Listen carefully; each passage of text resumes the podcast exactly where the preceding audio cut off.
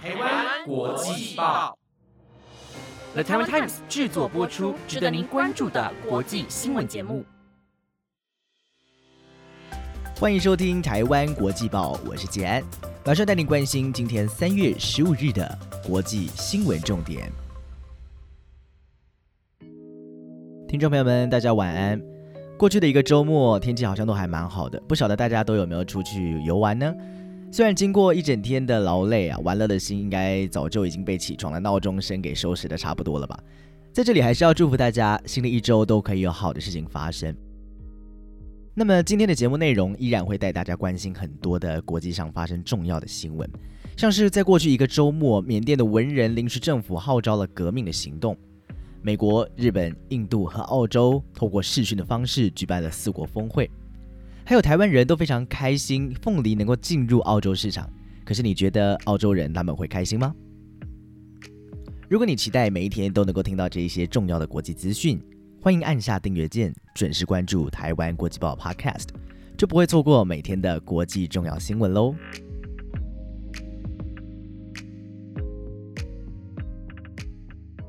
首先要带您看到缅甸的军事政变所引发的冲突，最近又有了重大进展。缅甸军方从二月一号发动政变开始，一直到今天，已经过了一个多月。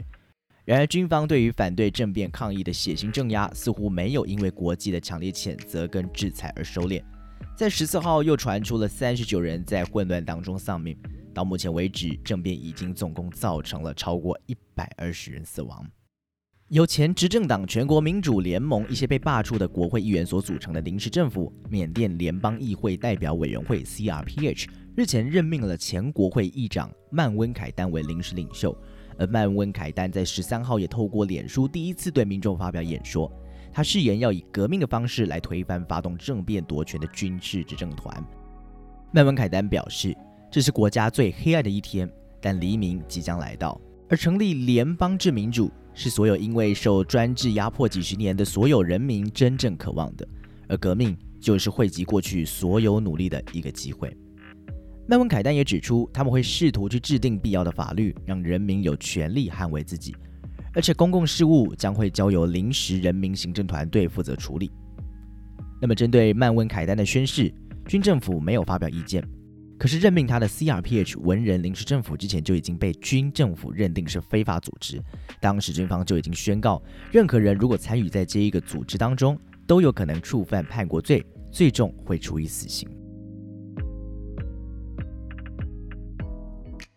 除了世界各国在前阵子都陆续对于缅甸军政府的暴行采取了应对措施，日本北海道大学日前也因为担心缅甸所打造的第一枚深空卫星未来会被军政府用在军事用途而威胁到那一些反对政变的人民，因此北海道大学宣布这项计划目前已经暂停了，也把这枚卫星暂时留在国际太空站，以等待进一步的决定。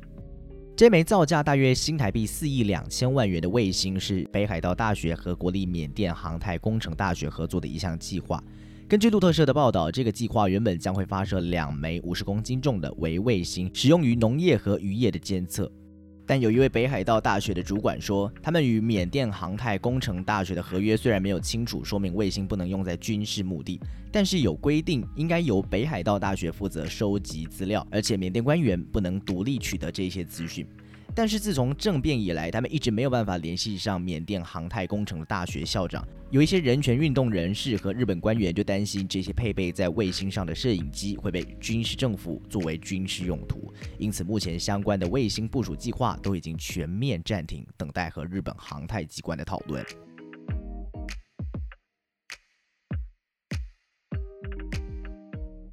由美国、印度、日本。及澳洲等四国所组成的四方安全对话第一场领袖高峰会在十二号晚间透过视讯召开，包含了美国总统拜登、印度总理莫迪、日本首相菅义伟和澳洲总理莫里森。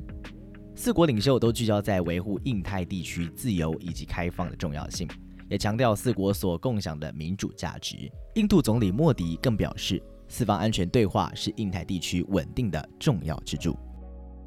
其中，这些领袖所提到的许多观点，特别针对的是有很多国家都批评中国在南海等重要海洋单边和不遵守国际法的军事行动，以及专制的体制。根据中央社报道，有专家认为，今天的峰会是拜登执政以来结合印度、日本和澳洲对中国所释放的强烈讯息，要求中国放弃专制与压迫，并遵守国际规范。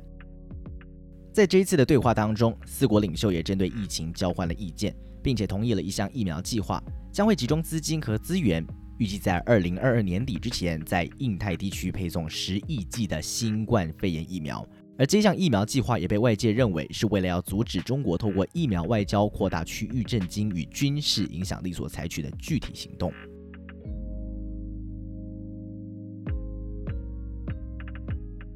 位在欧洲巴尔干半岛的科索沃，继二月成为了第一个愿意承认耶路撒冷为以色列首都的穆斯林国家之后，他们在十四号又宣布在耶路撒冷设立的驻以色列大使馆正式开张了。根据法新社的报道，科索沃在2008年宣布从塞尔维亚独立之后，不断争取世界各国的承认，而现在能够获得以色列承认，正是科索沃所取得的一项重大胜利。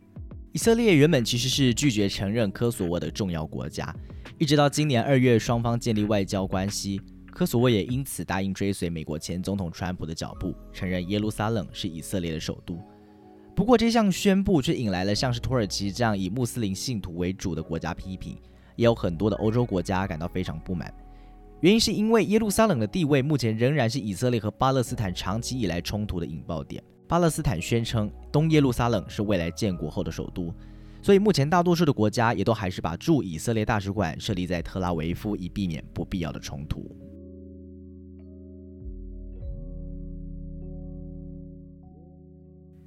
当我们正在高兴有一批六公吨的台湾凤梨，预计将会在五月的时候抵达澳洲，这样就能让台湾的凤梨更多打入澳洲市场。可是你有想过澳洲人会是怎么想的吗？根据澳洲广播公司报道，有许多澳洲当地的果商恐怕就高兴不起来了，因为澳洲自身凤梨产量其实相当丰富，对于进口凤梨的需求是非常有限的，因此他们大声疾呼，希望澳洲的消费者要捧场自己国家所产出来的农产品。澳洲最大凤梨生产商的董事总经理斯科尔就表示，澳洲农民很担心这些进口凤梨会构成生物安全的风险。他也担心在地的供应一旦短缺，就会开启进口之窗。例如，其实澳洲在一九九零年代的凤梨年产量曾经高达十四万公吨，但后来却因为罐头凤梨项目被进口产品给攻占了，造成产量大幅下跌到两万五千公吨以下。斯科尔不忘向澳洲国内的消费者喊话。澳洲自己生产的凤梨其实很多，可以全年充分的供应给消费者，而且又因为是澳洲本地国产的，肯定也会新鲜很多。希望所有热情的澳洲消费者可以继续为澳洲的新鲜凤梨捧场。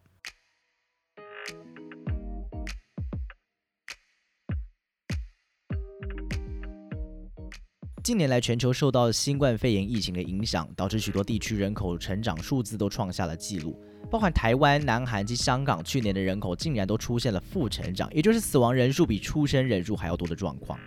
根据日本产经新闻的报道，台湾去年人口自然减少了七千九百人，香港少了六千七百人，南韩更是骤减了三万两千七百人，而中国大陆在去年的新生儿人数也是大幅减少了百分之十五，导致出生跟死亡人数相当的接近。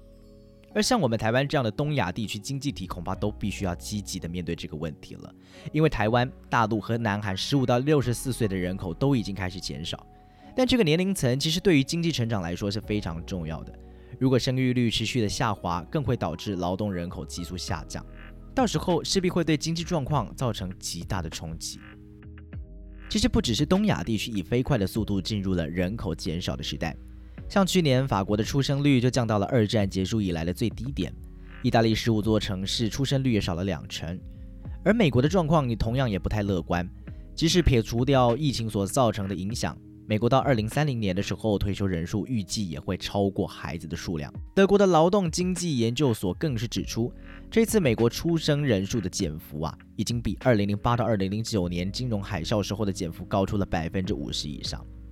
汇丰银行经济学者波米洛就指出，倘若经济衰退越久越深，出生率就会越低，甚至可能会让家庭计划出现永久性的改变。长时间压低经济成长率，恐怕也会让政府的负债更加严重。波米洛就预估，未来二十年之内，世界成年劳动力人数将会减少百分之十到十五。柳叶刀期刊过去其实已经预测过，到二零六零年代时，全球人口都将开始萎缩。然而，新冠肺炎的发生更是让状况雪上加霜，将会提前十年，也就是到二零五零年就会开始萎缩。你能想象自己未来所居住的地方可能会热到让你活不下去吗？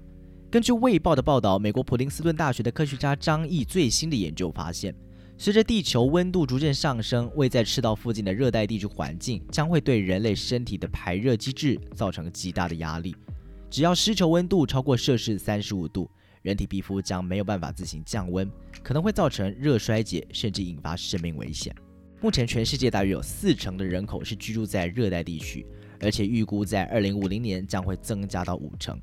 科学家沙德奇就担心，一旦超越限度之后，例如冷气收容所等等的基础建设，到时候都会成为必须。但这些受影响的热带地区，其实很多都是低收入国家，要提供基础建设，恐怕会有很高的困难。以上新闻由 The Taiwan Times 制作播出。每周一至周五晚间十点，我们都将为您整理当天的国际新闻重点。如果您有特别希望获得哪一些不同类别的新闻内容，都欢迎您可以在下面留言告诉我们哦。同时也想邀请大家，如果你喜欢我们的节目内容，就一起用五星评价来鼓励台湾国际报 Podcast 吧。我是吉安，感谢您的收听，祝您有美好的夜晚，我们明天见，再会。